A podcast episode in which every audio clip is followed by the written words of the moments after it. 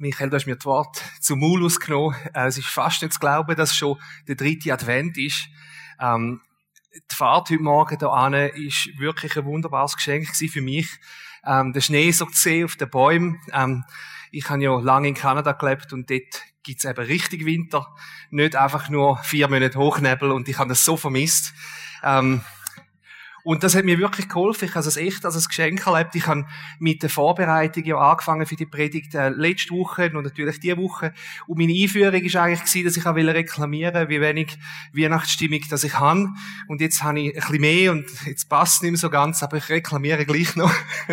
Weil es, es stimmt schon immer noch. Ähm, es läuft wahnsinnig viel im Geschäft. Ähm, Arbeit selber ist nicht nur lang, sie ist, ich habe das Gefühl, auch anspruchsvoller. Äh, ich mache Überstunden, komme trotzdem fast nicht weiter. Und irgendwie ähm, merke ich so den Gedanken, die Weihnachten stresst mich eigentlich viel mehr, als dass es mir eine Vorfreude gibt. Und ich spüre doch noch ein wenig von dieser ruhigen und besinnlichen und friedlichen Zeit, bis dann eben geschneit hat. Genau. Aber vielleicht geht's euch ja ähnlich. Vielleicht sind auch ihr im Stress. Vielleicht haben auch ihr viel Arbeit, ähm, wo noch fast nicht nachkommt oder so To-Do-Listen, wo immer länger werden. Und ich habe mir überlegt, wie können wir uns auch ein einstimmen jetzt auf die Weihnachtszeit? Wie können wir uns auch ausrichten in unserer Haltung, dass wir eben die Haltung können von Frieden und Freude und Dankbarkeit. Und die Weihnachtsgeschichte ist ja die Geschichte, wo wir immer wieder bringen, jedes Jahr. Ähm, wo, ja, wo die Engel gesungen haben, Ehre sei Gott in der Höhe, Frieden auf Erden, hat er versprochen. Und an dem halten wir uns fest. Ähm, und das gibt uns immer wieder Motivation. Und gleichzeitig, je mehr, dass ich darüber nachdenkt habe, wieso gibt genau diese Geschichte uns Frieden und Ruhe, ähm, wenn die Geschichte selber ja eigentlich unglaublich stressig war. Also ich finde, das ist eine riesige Ironie, dass die Geschichte, die uns Frieden gibt, ähm, wahrscheinlich für die, die sie erlebt haben, Josef und Maria, überhaupt nicht friedlich war. Und darum möchte ich dich ermutigen, wenn du in dem Moment auch gestresst bist oder einen Haufen Arbeit hast und dich noch nicht so auf die Weihnachten kannst freuen, du bist mit dem Josef und der Maria in bester Gesellschaft. Ich möchte trotzdem kurz beten, bevor wir loslegen, einfach, dass wir unsere Herzen auch ausrichten können. Vater im Himmel, ich bitte dich heute für alle, die schwer beladen sind, wo vielleicht mit Stress und Sorgen da sitzen, wo die Weihnachtsstimmung noch nicht so spüren. Ich bitte dich, dass du jetzt, heute, in dem Moment, mit deiner übernatürlichen Hilfe uns zur Seite stehst, dass du mit dem Heiligen Geist in unser Herz kommst, unsere Ängste beschwichtigen, unsere Sorgen, unseren Stress und Sturm im Alltag, dass du auch dort glätten und bereite uns einfach vor, dass wir uns auf dich ausrichten können. In Jesu Namen. Amen. Letzte Woche hat Natio angefangen mit der Adventsserie. Äh, und zwar geht es um den Josef, den Mann in der zweiten Reihe. Und ihr seht, ich bin heute kein Josef. Ich stehe vorne, nicht ruhig in der zweiten Reihe, sondern eben im Rampenlicht. Aber heute geht es ja eben nicht um die Leute im Rampenlicht, sondern heute geht es um die Leute, die in der zweiten Reihe stehen, so wie der Josef.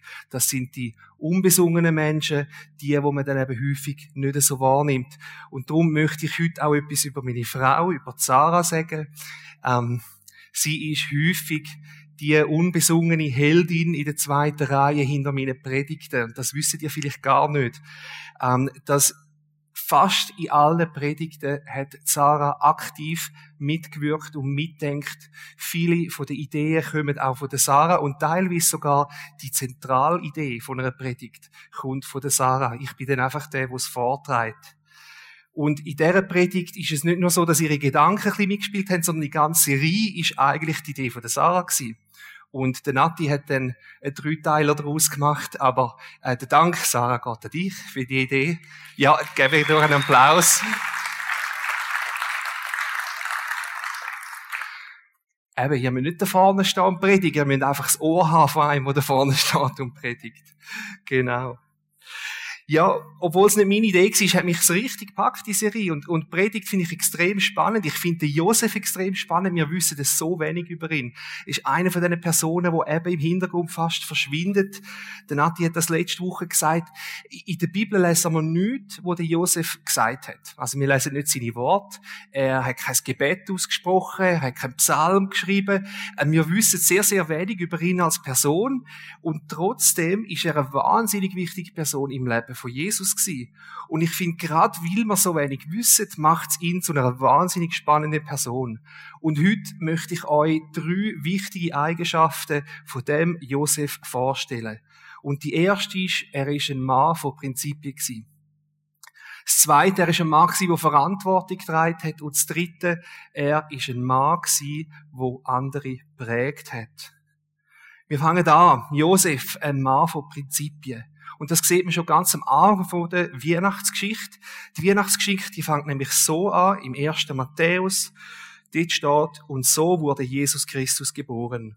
Seine Mutter Maria war mit Josef verlobt. Noch bevor sie geheiratet und miteinander geschlafen hatten, erwartete Maria ein Kind. Sie war vom Heiligen Geist schwanger geworden.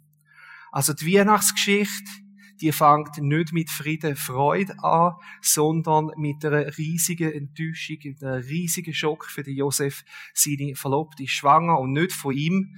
Ähm, und er hat sich überlegt, was mache ich jetzt mit dem? Ähm, wie soll es weitergehen?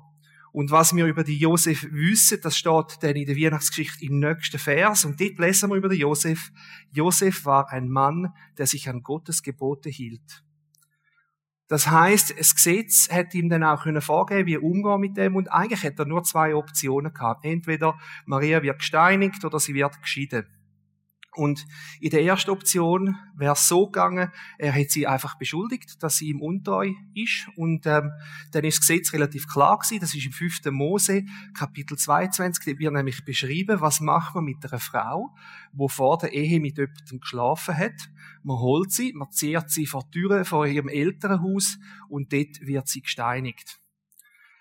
Also die erste Option hätte den Tod von der Maria bedeutet, nebst dem, dass sie selber und ihre Familie natürlich komplett bloßgestellt worden wären. Die zweite Option, die er hatte, ein bisschen weniger brutal wäre, äh, sich von ihr scheiden lassen, beziehungsweise die Verlobung einfach öffentlich wieder aufzulösen.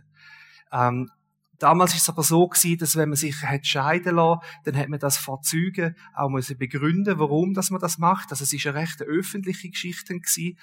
Ähm, in dieser zweiten Option hätte Maria zwar weitergelebt, sie wäre nicht gesteinigt worden, aber sie wäre trotzdem öffentlich bloßgestellt worden. Und in der damaligen Zeit ist eine Scheidung allein schon schwierig gewesen, aber eine Scheidung dann noch so öffentlich und unter diesen Umständen, ähm, die ist dann besonders schwierig gewesen und hat ganz krasse soziale Folgen gehabt für Maria. Äh, die Wahrscheinlichkeit, dass sie wieder hätte können heiraten, die wäre wahrscheinlich sehr, sehr klein gewesen. Äh, wahrscheinlich wäre sie ein Leben lang alleine geblieben, ähm, höchstwahrscheinlich in großer Armut oder ein Leben lang abhängig von ihren Eltern. Der Josef, der ist also ein gesetzestreuer Mann gewesen. Ähm, aber er hat sich weder für die erste Option noch für die zweite entschieden. Wir lesen nämlich ein Vers weiter über den Josef. Also Josef war ein Mann, der sich an Gottes Gebote hielt, und dann geht es aber weiter.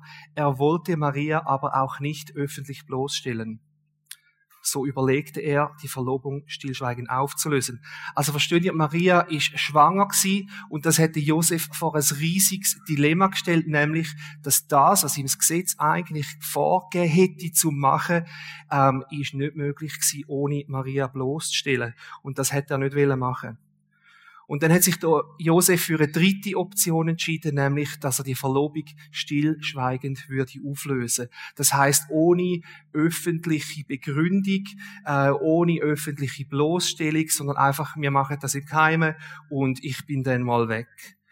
Ähm, Maria, die wäre sicher nicht ganz ohne Scham und Schand davon ganz sicher nicht, weil sie hätte ihre Schwangerschaft nicht können verstecken. Äh, aber es wäre nicht so brutal gewesen wie eine öffentliche Scheidung. Und ganz sicher haben sich Menschen oder hätten sich Menschen ja dann auch Gedanken gemacht, oder? Die Maria, die ist vorher verlobt gewesen, jetzt nicht mehr, sie ist schwanger und ganz viel wäre geschnarrt worden, es wären sicher ein Haufen Gerüchte im Umlauf gekommen und die einigen, die hätten wahrscheinlich gesagt, ja, Maria ist wahrscheinlich fremdgegangen und darum hätte Josef sie verloren. Aber dann hätte ja der Josef das einfach können sagen. Sie ist fremdgegangen und hätte sich können scheiden lassen von ihr und dann hätten es alle gewusst, dass er unschuldig ist. Aber genau weil er nichts gesagt hat, sondern sich einfach trennt hätte von ihr, ähm, dann hätten wahrscheinlich die, die sich ein bisschen mehr überlegt haben, gemerkt, äh, ja, vielleicht ist es eben gleich er gewesen, der sie geschwängert hat und er hat sich dann einfach aus dem Staub gemacht. Also das heisst, die Option, wo der Josef am Schluss sich überlegt hat, ist eine Option, wo er selber müsse eigentlich aufnehmen, dass er nachher schlecht dasteht und dass über ihn schlecht geredet wird und dass auch er beschämt wird von dem Ganzen.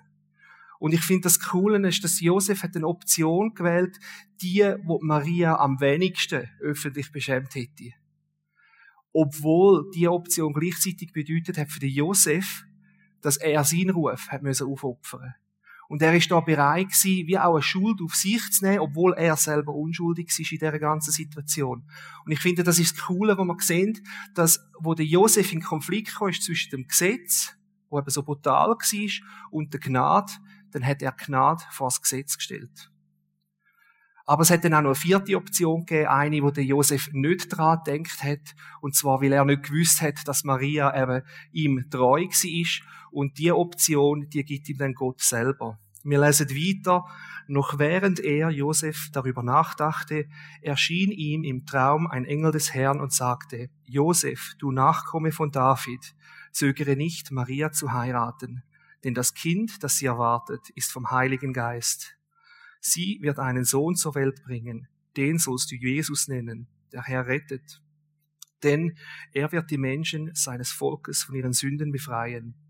Als Josef aufwachte, tat er, was der Engel des Herrn ihm aufgetragen hatte und heiratete Maria. Er schlief aber nicht mit ihr bis zur Geburt ihres Sohnes.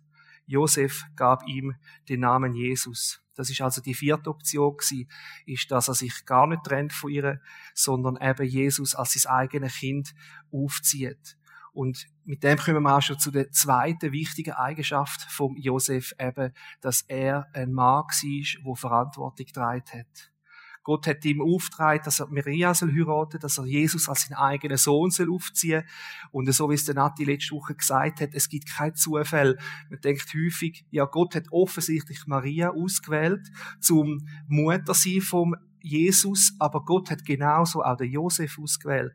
Und ich glaube, das ist nicht ein Zufall, dass es der Josef ist. Der Josef, er hat die, über, die Verantwortung übernommen, ohne Zögern, ohne Zaudern. Er ist vom Traum aufgewacht und hat Maria geheiratet. Und das ist das Coole am Josef. Wenn Gott geredet hat, dann hat er gehandelt. Er hat Verantwortung übernommen für seine Frau, für seinen Sohn, für seine Familie. Und ich meine, stellt euch das mal vor. Also, im Josef ist ja gesagt worden, das Kind ist vom Heiligen Geist. Also, es ist der Sohn von Gott. Und es ist ihm gesagt worden, das ist der Retter der Welt. Und er ist ein einfacher Handwerker gewesen. Und ich meine, das ist wirklich die Frage, was gibst du ihm für Erziehungstipps? Also, was sagt man so jemandem? Ähm, wie erzieht man den Sohn von Gott? Also, was ist, wenn er etwas nicht essen will? Also, schimpfst mit dem, schickst ihn früher ins Bett? Also, ich meine, da musst du schon ein bisschen aufpassen. Irgendwie, da ist Gott schon ein bisschen am längeren Hebel. Und ich meine, es gibt ja tausende von Büchern über Erziehung, aber das gibt's einfach nicht. Wie erzieht man Gottes Sohn? Wäre wahrscheinlich auch nicht so ein Verkaufshit worden. Und trotzdem, Josef hat es irgendwie müssen machen und hat die Verantwortung getragen. Und wir wissen nicht wahnsinnig viel darüber, wie das Jesus erzogen worden ist. Äh, wir haben sogar nur eine einzige Geschichte überhaupt über Jesus als Kind. Also nach der Geburt hören wir eigentlich nicht mehr, bis Jesus zwölfjährig war. Und dann gibt es eben eine Geschichte, und die kann man nachlesen im Lukas-Evangelium und Kapitel 2, und das ist so gelaufen. Also, dort steht, dass der Maria und Josef sind jedes Jahr fürs Passafest auf Jerusalem gereist. Das, das sind mehrere Tage Reis gewesen. Und die haben das aber jedes Jahr gemacht und so auch in dem Jahr, wo der Jesus zwölf war. Ähm, und nachdem das Fest dann vorbei war, sind sie wieder auf der Heimweg Und Maria und Josef, die sind davon ausgegangen, dass der Josef mit, äh, dass der Jesus mit den Verwandten unterwegs ist. Und die sind schon mal losgereist. Tatsächlich ist Jesus aber in Jerusalem geblieben. Und Maria und Josef haben das erst nach einer Tagesreise gemerkt, ähm, dass er fehlt. Und dann sind sie zurück auf Jerusalem und die haben ihn schlussendlich drei Tage lang gesucht. Und ich stelle mir vor, drei Tage. Also die haben ihr Kind verloren. Und also einfach so als Nebengedanke, stellt euch mal das Gespräch vor zwischen Josef und Maria. Also ich kann euch sagen, das ist nicht das Gespräch, das ich gerne hätte mit meiner Frau, äh, wenn es darum geht, wer hat jetzt Verantwortung gehabt, ähm, über das Kind. Und ich meine, das ist nur das eine, oder? Das Gespräch zwischen Maria und Josef. Aber stellt euch vor, ich meine, äh, was sagst du zu Gott? Äh, sorry, wir haben den Messias verloren. Ähm, also das ist auch nicht das Gespräch, das ich würde haben mit Gott, um das zu erklären. Auf jeden Fall haben sie dann den Jesus endlich gefunden und er ist im Tempel gewesen und dort hat er mit den Schriftgelehrten und mit den Lehrern geredet und alle sind erstaunt gewesen über seine Fragen, über sein Verständnis und auch über Antworten, die er schon geben konnte.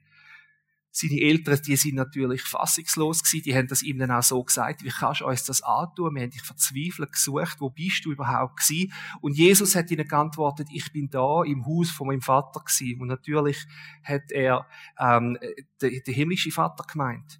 Aber seine Eltern, die haben das nicht verstanden. Also in dem Moment haben sie das nicht geschnallt. Ähm, und sie sind dann auf jeden Fall wieder zusammen heimgereist. Und ich stelle mir das vor, die Eltern haben ja nicht verstanden, dass er bei seinem himmlischen Vater war. Und ich denke, das ist wahrscheinlich nicht ganz so eine angenehme Heimreise für den Jesus, äh, nachdem die Familie in drei Tagen hat besuchen gehen. Und ich meine, die Geschichte kennen die meisten von uns. Aber ganz am Schluss kommen noch zwei Vers und die habe ich wirklich ähm, speziell gefunden, ich hatte die gar noch nie so richtig beachtet gehabt. Ähm, und ich lese sie mal vor. Also die Geschichte hat dann so geendet, dann kehrte Jesus mit seinen Eltern nach Nazareth zurück und er war ihnen gehorsam. So wuchs Jesus heran und seine Weisheit nahm zu. Je älter er wurde, desto mehr Ansehen fand er bei Gott und bei den Menschen. Und ich glaube, da sind so wie zwei Perlen versteckt in dem Text inne. Ähm, also Jesus ist mit den Eltern zurückgegangen und ist ihnen gehorsam gewesen. Und was mich fasziniert hat, ist nicht, dass ein zwölfjähriger gehorsam ist, obwohl das ist je nachdem vielleicht auch ein kleines Wunder.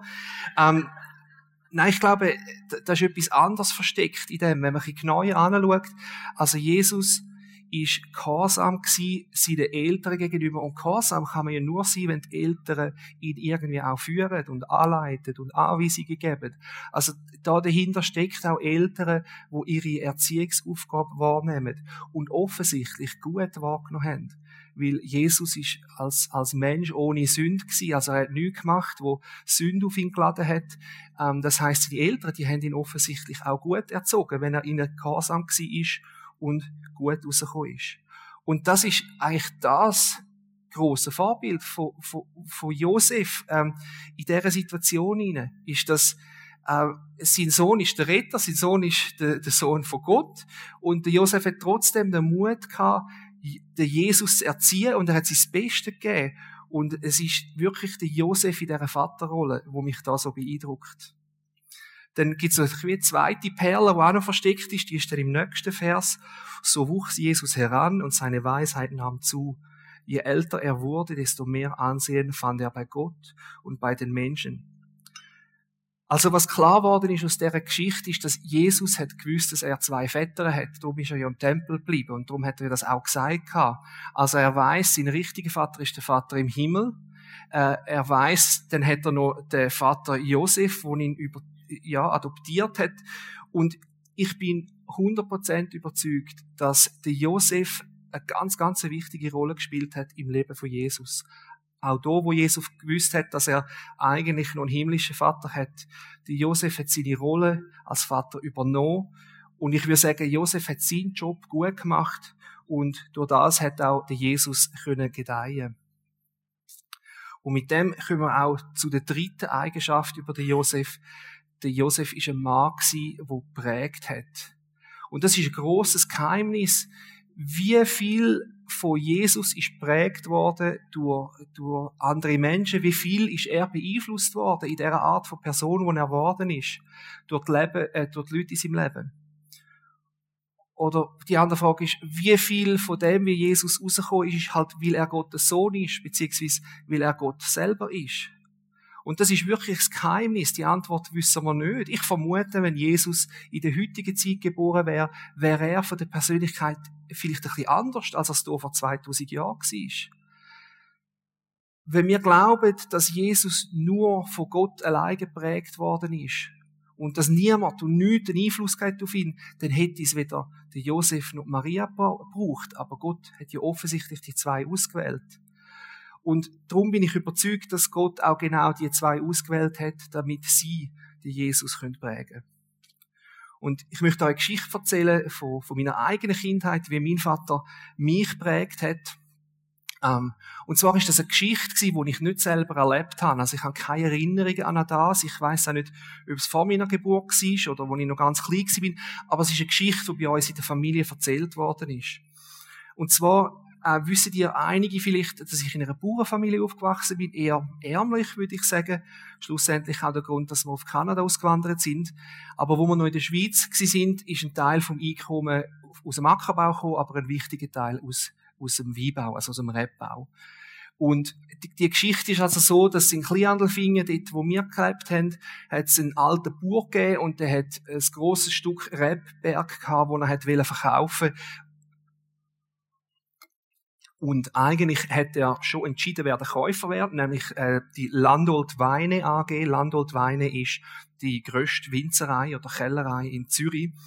Und der hätte das Land aufkaufen ähm, und mein Vater, er hat sich ein bisschen daran gestossen, dass so ein grosser Industrieller jetzt kommt und das Land wird aufkaufen, weil zu dieser Zeit ist eigentlich der, der Reb, der, der Rebbau oder der Weinbau ist eine von der wenigen Geschäfte gewesen, wo die Bauern noch einigermaßen gut können verdienen und eben jetzt gibt es ein Geschäft, das gut läuft und schon kommen die Grossen und wenn sie aufkaufen. Und mein Vater ist nicht einmal darum gegangen, dass er den Rebberg hat will. Er hätte das Geld gar nicht gehabt dazu. Aber es ist ihm auch hier um die Ungerechtigkeit gegangen und um die Existenz der kleinen Bauern. Und dann hat mein Vater einen Brief geschrieben, dem, dem Herrn Landolt. Ähm, und der Inhalt vom Brief ist eigentlich zum ihn darum bitten, dass er das Land nicht kauft, sondern dass er eben einem Bauer in der Schweiz, äh, das ist nicht in der Schweiz, einem Bauer in Kleinandelfingen äh, die Chance gibt, das Land aufzukaufen. Und dann hat er den Brief geschrieben. Mit dem Brief ist er aber zuerst noch zum alten Mann gegangen, also zum Verkäufer, weil der hätte er ja auch noch müssen überzeugen von deren Idee. Und das hat er dann auch geschafft. Der, der Bauer, der sich nicht besonders erfreut über das Ganze.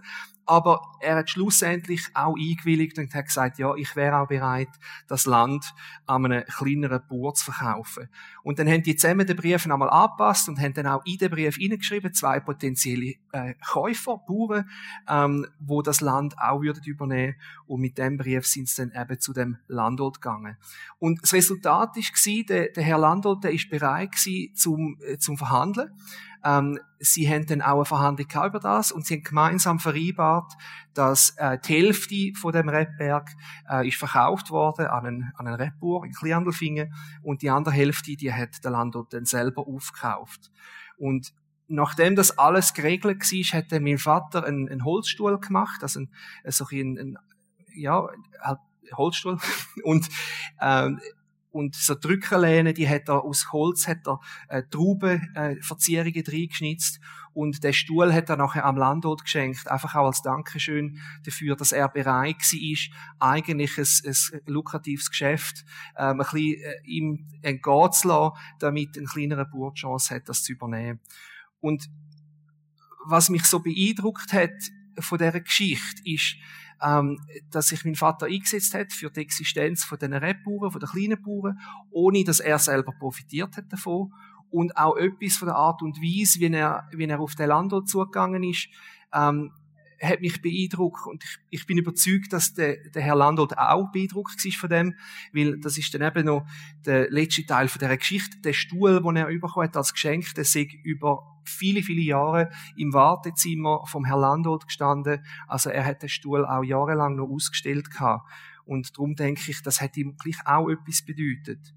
Und später ähm, habe ich dann meinen Vater auch erlebt in verschiedenen anderen Situationen, wo er sehr ähnlich gehandelt hat Und irgendwie hat er es geschafft, sich gegen Ungerechtigkeit zu wehren, ähm, auch sich für Kleine oder Benachteiligte einzusetzen, auch wenn er selber nicht, äh, nicht profitiert hat davon. Und auch immer wieder die Art und Weise, wie er es gemacht hat, hat das irgendwie geschafft, ähm, die Ungerechtigkeit zu lösen und gleichzeitig aber den Respekt von der anderen Partei zu gewinnen. Und von dem her sehe ich wirklich, wie mein Vater so ein Friedensstifter geworden ist. Und ich hoffe, dass auch ein kleiner Teil in mir so ich kann so sein, wie mein Vater das war. Also, ihr seht, Eltern prägen Kinder, ihr alle, die Kinder haben, das ist eine riesige Aufgabe, die ihr habt, die Kinder zu prägen. Und ich überlege mir jetzt, wie hat denn Josef ähm, der Jesus prägt, weil wir wissen wirklich nicht viel. Aber ich glaube, es gibt mindestens drei Prägungen, wo man definitiv in der Bibel findet, wo man es nachlesen. Ähm, und zwar ähm, ist die erste, dass ähm, der Josef, sein Sohn, in der religiösen Erziehung prägt hat, also in, der, in dem jüdischen Glauben. Wir wissen, dass sie jedes Jahr auf Jerusalem gereist sind für das Passafest. Sie haben jedes Jahr mehrere Tage Reise auf sich genommen für Sepp. Also dort ist ganz sicher eine Form von Prägung gewesen. Ähm, wir wissen, dass Josef aktiv war in der Erziehung. Das hat man eben in dem Beispiel gesehen, wo sie Josef verloren haben. Da sind die Eltern gemeinsam auf die Suche gegangen. Ähm, wir wissen, er ist den beiden Eltern nachher auch gehorsam gewesen. Und er ist in dieser Zeit ja auch an Weisheit und an Ansehen gewachsen. Und das Letzte, was wir auch definitiv wissen, ist, dass der Jesus äh, den Beruf, was sein Vater gelernt hat, als Zimmermann oder ähm, Bauarbeiter. Das sind also so die definitiven Prägungen, wo wir wissen, aber ich bin überzeugt, dass Josef, sein Sohn, auch in anderen Wegen noch prägt hat, wo man jetzt nicht definitiv kann nachlesen in der Bibel. Das ist jetzt ein bisschen Vermutung, ein bisschen Gedankenspiel, ähm, wo ich mir dann auch gemacht habe. Und ich habe mir so überlegt, ähm, was sind echt da für Geschichten erzählt worden in der, in der Familie von Josef? Man, man erzählt ja den Kindern mit Geschichten, was man so erlebt hat. Und ich frage mich, wie viel hat echt Jesus gewusst über die Geschichte von der Geburt? Ähm, ist echt darüber geredet worden, über Prophezeiung, über die Verlobung, äh, über die Geburt in einem Stall und die Flucht äh, auf Ägypten? Ich vermute, da ist darüber geredet worden. Und ich habe mir überlegt, wie viel echt Jesus mitbekommen von dieser Geschichte, äh, wo sich Josef überlegt hat, um sich zu trennen von der Maria? Hat er echt das gewusst? Ähm, hat er gewusst, dass dein Vater seine eigene Scham auf sich genommen hätte, um Maria zu schützen, hat er gewusst, dass der Josef ganz aktiv auch dafür gesorgt hat, dass Maria nicht gesteinigt wird für das. Und äh, wir wissen, es gibt eine von den Geschichten, wo Jesus, äh, also die Pharisäer kommen zu Jesus mit einer Frau, wo Ehebruch begangen hat und sie stellen ihn vor ihn an und wollen von Jesus wissen, was sollen wir machen, sollen wir die Frau steinigen. Und ich frage mich, ist vielleicht genau die Geschichte auch am, Jesus durch den Kopf gegangen, dass sein Vater auch mal eine Frau geschützt hat vor Steinigung? Wie stark hätte ich, hätte ich das in dem Moment beschäftigt gehabt? Und nochmal eine Prägung, und das hat Nati letzte Woche auch gesagt, bevor Jesus gekreuzigt worden ist, er ist im Garten Gethsemane und er hat bettet und er hat bettet und er sagt, aber Vater, also Daddy oder Papi, lieber Vater. Das ist ein Ausdruck von Nähe und ein Ausdruck von Zuwendung. Und ich bin überzeugt, so wie es der Nati auch gesagt hat, dass Jesus sein Vater, der Josef, als einen guten Vater erlebt hat. Und dass er als Bub seinem eigenen Vater, am Josef, auch aber Vater gesagt hat. Wie ich erzählt habe, die Familiengeschichte, die hat mich prägt, obwohl ich nicht dabei bin. Ähm, und ich glaube, so hat Josef auch den Jesus prägt. Und jetzt für uns wieder, was können wir lernen aus dieser Geschichte? Was können wir lernen vom Josef? Der Josef, der Mann in der zweiten Reihe. Aber obwohl er in der zweiten Reihe war, er ist weder unwichtig noch unbedeutsam. Im Gegenteil, der Josef, der war ein Mann der Gottes Gesetz befolgt hat und Gottes Gesetz treu war. Aber wenn es einen Konflikt gibt zwischen dem Gesetz und der Gnade, dann hat er Gnade ausgewählt. Und wir lesen eben, dass die Josef ein Mann ist, der Verantwortung übernommen hat. Wenn Gott ihm etwas gesagt hat, dann ist er aufgestanden und er hat es gemacht. Obwohl es wahrscheinlich äh, echt eine Überforderung ist, ein Sohn von Gott zu erziehen. Er hat einfach das Beste daraus gemacht. Und das Letzte natürlich ist eben, dass Josef den Jesus prägt hat. Und ich glaube, das ist seine größte und wahrscheinlich auch die längste Aufgabe gewesen, wo der Josef hat, einfach Jesus im Stillen zu prägen. Und wenn du jetzt für dich überlegst, was kann ich denn Jesus anbieten? Oder? Vielleicht hat sich der Josef genau die Frage auch gestellt, was kann ich ihm schon anbieten? Wer bin ich denn überhaupt? Dann möchte ich dir sagen, was du kannst machen, ist, du kannst Menschen tragen, wo dir Gott anvertraut hat. Der Nati hat dieser Arbeit die Josefs Aufgabe gesagt. Also die Josefs Aufgabe ist, dass wir Menschen prägen, wo Gott uns anvertraut hat. Und ich möchte einfach sagen, das ist eine Aufgabe, wo riesig ist und wo wichtig ist und es ist keine vergebene Arbeit. Es ist eine Arbeit, wo Jesus sieht. Weil Jesus selber sagt, und da geht es jetzt ums letzte Gericht, was wird ihm denn wichtig sein? Und da ist eine kurze, einfache Aussage von Jesus. Das will ich euch sagen, was ihr für einen meiner geringsten Brüder oder für eine meiner geringsten Schwestern getan habt, das habt ihr für mich getan. Und ich glaube, mit dem möchte ich euch ermutigen, präget die Leute, die um euch herum sind, auch mit dem Gedanken, dass Jesus das sieht und er sagt sogar, das ist etwas, wo ihr für mich selber macht. Ich möchte zum Abschluss noch beten mit euch. Ihr dürft gern aufstehen, wenn ihr mögt.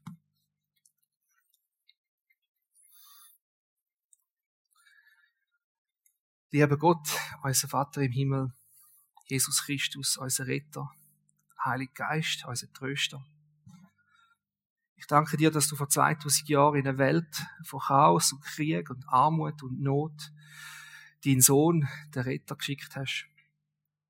Ich danke dir, dass du als Mensch so fest geliebt hast, dass du das riesige, das größte Opfer auf dich genommen hast, damit wir näher sein bei dir. Ich danke dir, dass du uns immer wieder die Josefs Aufgaben zutraust, dass du Menschen in unser Leben schickst, die wir dürfen prägen ich möchte dich bitten, dass du gerade jetzt in dieser strengen Zeit deinen Frieden über uns ausgüschen. Bitte hilf uns, zu einer Ruhe zu kommen und damit ihr in dieser Weihnachtszeit ganz besonders deine Nähe und deinen Frieden erleben dürfen. In Jesu Namen. Amen.